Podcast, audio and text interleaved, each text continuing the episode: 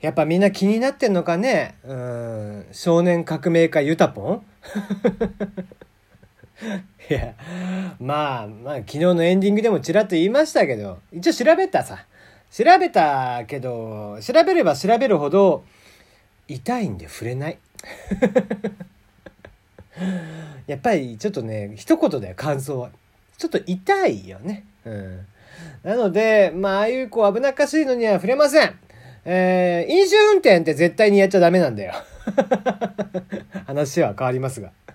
まあ、ただね、こう、お酒を飲んでなくてもさ、あの、なんかある食べ物を食べると、アルコール検査に引っかかるんだって。で、それがね、こう、まあ、俺は免許持ってないからどうでもいいんだけどさ、まあ、とはいえ飲んでる人からすると、あ、持ってる人からするとね、お酒飲んでないのに飲んだって言われるのは非常に心外なわけですよ。そんなもので免停食らったりとかね、え絶対にしたくないわけで。まあでもね、えー、それが割とみんなが知ってる名前の食べ物だっていうところでね、今日はえーその話からえータイトルコールの後話をしていきましょう。テリーのよもやますぎる部屋。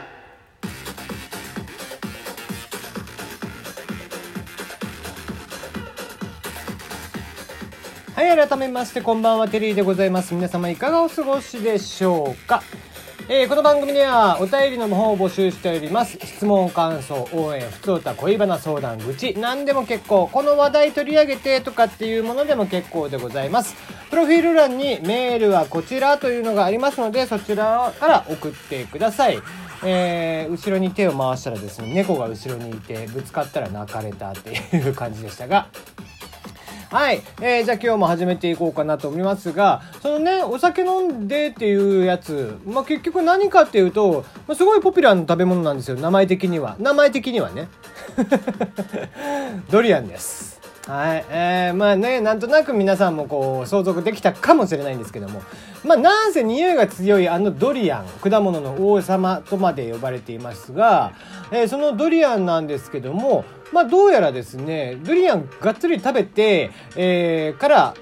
その検査をすると、アルコールは血中には含まれないんだけど、匂いの成分からそのアルコールの反応が出てしまうんですって。ね。一応その血液検査を受けた結果、えーその、えー免停を食らいそうになった人は、えー検査をすぐしてもらって、いやいや、含まれてないでしょっていうことで、お役御免っていうことになったんですけどもね。お役御免じゃないか。言葉の使い方間違ってるわ。はい、えーまあ大丈夫だったということなんですけどもね。うん。まあとはいえとはいえね、まあドリアンとかってね、割とほらポピュラーで、みんなもね、えー晩ご飯の後に食べたりとかするでしょうからね、えーぜひ気をつけていただければなと思うわけですが。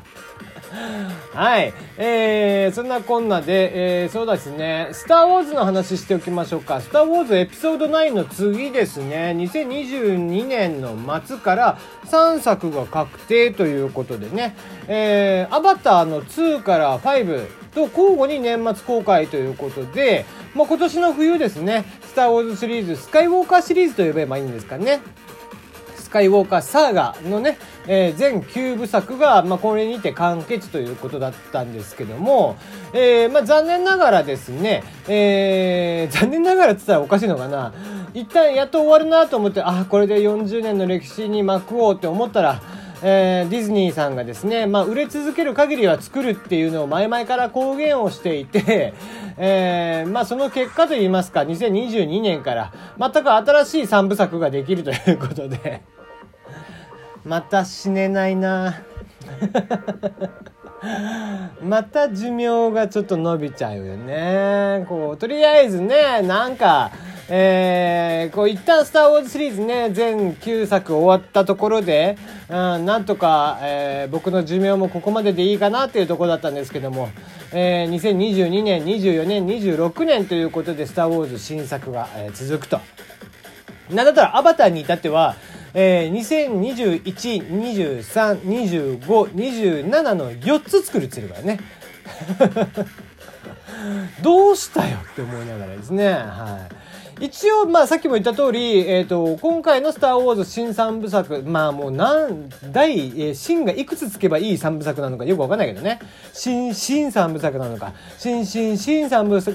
三部作なのかわかりませんけども、今回の新三部作に関しては、全くその、えー、スカイウォーカーとは違う話ということなんでね、えー、ぜひぜひ、まあ、スター・ウォーズ好きは、まだまだ、えー、スター・ウォーズ好きにとっては、えー、長い人生終わることができないといったところでしょうか。はい。えー、じゃあ次のお話。えー、昨日も取り上げましたけどね、UNO。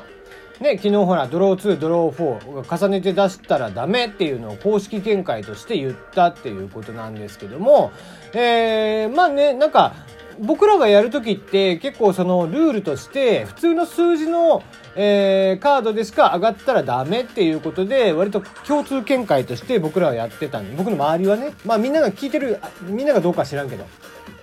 で、えー、僕らはそういうルールでやってたんだけどどうやらその、えー、ドロー2ドロー4だけでなくワイルドスキップリバース。えー、あごめんごめん。えー、ワイルド、スキップ、リバースの3種類は上がっていいということで、ドロー2、ドロー4で上がるのはダメなんだ。えー、ワイルド、スキップ、リバースで、えー、上がる。これをアクションカードというらしいんだけど、このアクションカードで上がるのも OK になったっていうことでね。うん。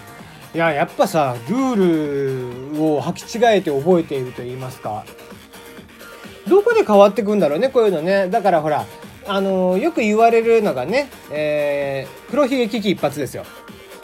で、黒ひげ危機一発って、あれはね、あの、刺して飛ばしたら勝ちなんだけど、なんかいつの間にか、た、えー、飛ばしたら負けみたいなね、ルールが一般的になってしまってみたいなのがあるじゃん。まあなんかそれに近いのかなっていう気がしなくもないよね。うん。まあだから正式なルールというものをね一回ちょっと、えー、分かった上でやらないとこれ戦略がね本当に今まで立てていた戦略というのがどうしてもこう崩れてしまうんでね遊び方もだいぶ変わってしまうのかなという感じではございますがまあそんなに言うほどルール気にしてないけどね。はい、えー、まあそんなこんなでございます。えー、一応もう一個、まあ、久々にちょっと話題が多めですね。えー、お疲れ様でしたのね、今回令和になって、えー、天皇皇后両陛下お疲れ様でしたということをね、とある芸能人の方がインスタグラムに投稿したところ批判が殺到ということで、えー、まあ、昨今の風潮として、なんだろうね、上の人、自分より立場が上の人に対しての、お疲れ様でしたっていう言葉がなんかダメっていうことに対して、国語辞典の編集をしてらっしゃる方が、いやいや、それ、あの別に合ってるよと。別に間違ってはいないよっていう。まあ、合ってると言いますか、間違ってはいないよっていうことを言っていますと。で、えー、まあこれね、あの単純に、えー、その国語辞典によってちょっと違うみたいなんだけども、えー、その役職にと関係はしないと。ただなんか一般的なその最近のルール、えー、としてそういう風になってきてはいるものの言葉の語源であったり言葉の、えー、な、なりわいから言うと別に問題ないよっていうことなんだよね。簡単に言うと。で、えー、まあ俺もねこういう言葉がどうのこうのとかっていうのはあんまり気にしたことなくてまあ前にからね結構最近言われていたことなんで上司には「お疲れ様です」とか使わないとかって言うけどバンバン使うしね、うん、関係なく使うよね、うん、だってそれ以外になんかめぼしい言葉ってえー、なんか嫌だよね、うん、そういうルールにこだわって仕事ができるようになるんだったら当然こだわってやるんだけどさ。なんかうん。だからマナー講師とかっていうのもねビジネスマナーとかっていうのもなんかね、えー、どうなのっていう気がするよね。あのだからビジネスマナーのこうなんだろうインストラクターとかってちょっとこう訳がわからないことを言ってるなみたいなところがあるんですよね俺からすれば。それ気にしてて仕事がね、えー、取ってこれるんだったらとやるんだけどそうじゃないでしょ。うん。大体じじいとかがねそういうこと気にするんだろうけどおっさんらがね、うん、そういうこと言ってるやつって別に仕事できないやつだからさ、うん、気にしなくていいと思うんだよね まあそういうことをまたなんか語弊があるのかもしれないけどまあ少なからず俺はそういうのを気にしたことがなくて別に部下からそんなこと言われようがなあな気にしないと。ね、別にだから言葉って結構ね、なんかこう、途中からちょっと意味合いが変わってきたりとかする時あるよね。うん。だからも、ね、最近であれば面白い、面白いとかっていう言葉があって、面白いっていうのって実は昔は重黒いだったっていう説があるんだよね。まあこれ諸説あると思うんだけど、えっ、ー、と、万葉集とかあの時代っていうのに、重黒いっていうのを面白いというのの意味合いとして使ってるっていうのがあって、で、えー、まあそういうふうに言葉って実はこう時代によって変化をしてきている。まあ、ら抜き言葉とかっていうのをね、よく言われるけども、そこら辺も最近であれば割とポピュラーになってきてしまっている。ね、雰囲気という言葉を雰囲気と使ってしまうとか、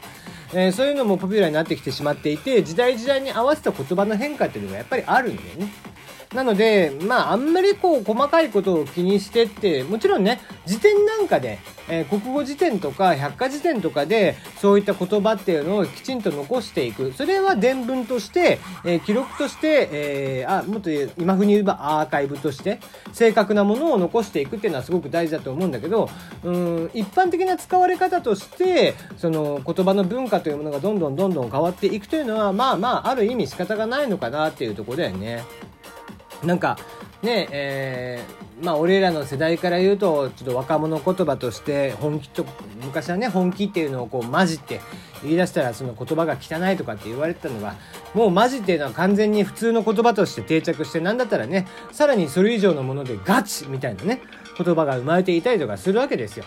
そういうふうに若者言葉というものがどんどんどんどん出てきたりだとかあと言葉の意味っていうのが互いで違ってきてしまったりとかね、うん、的を射るっていうのを的を得るっていうふうに表現してそれを間違っているとするのもあるんだけど最近の国語の先生なんかからすると案外的を得るっていうのも言葉の表現として別にあながち間違ってないよねっていう見解もあるんだけどだからそういうのがあったりするから、まあ、言葉というのはどんどんどんどん変化するし、えー、それでねえー、失礼だとかどうのこうのとかっていうのもまたちょっとお門違いなのかなっていう気もしていたりもします。うん、ただまあ響きが汚い言葉っていうのはやっぱり使うべきではないかなとは個人的に思うけどね。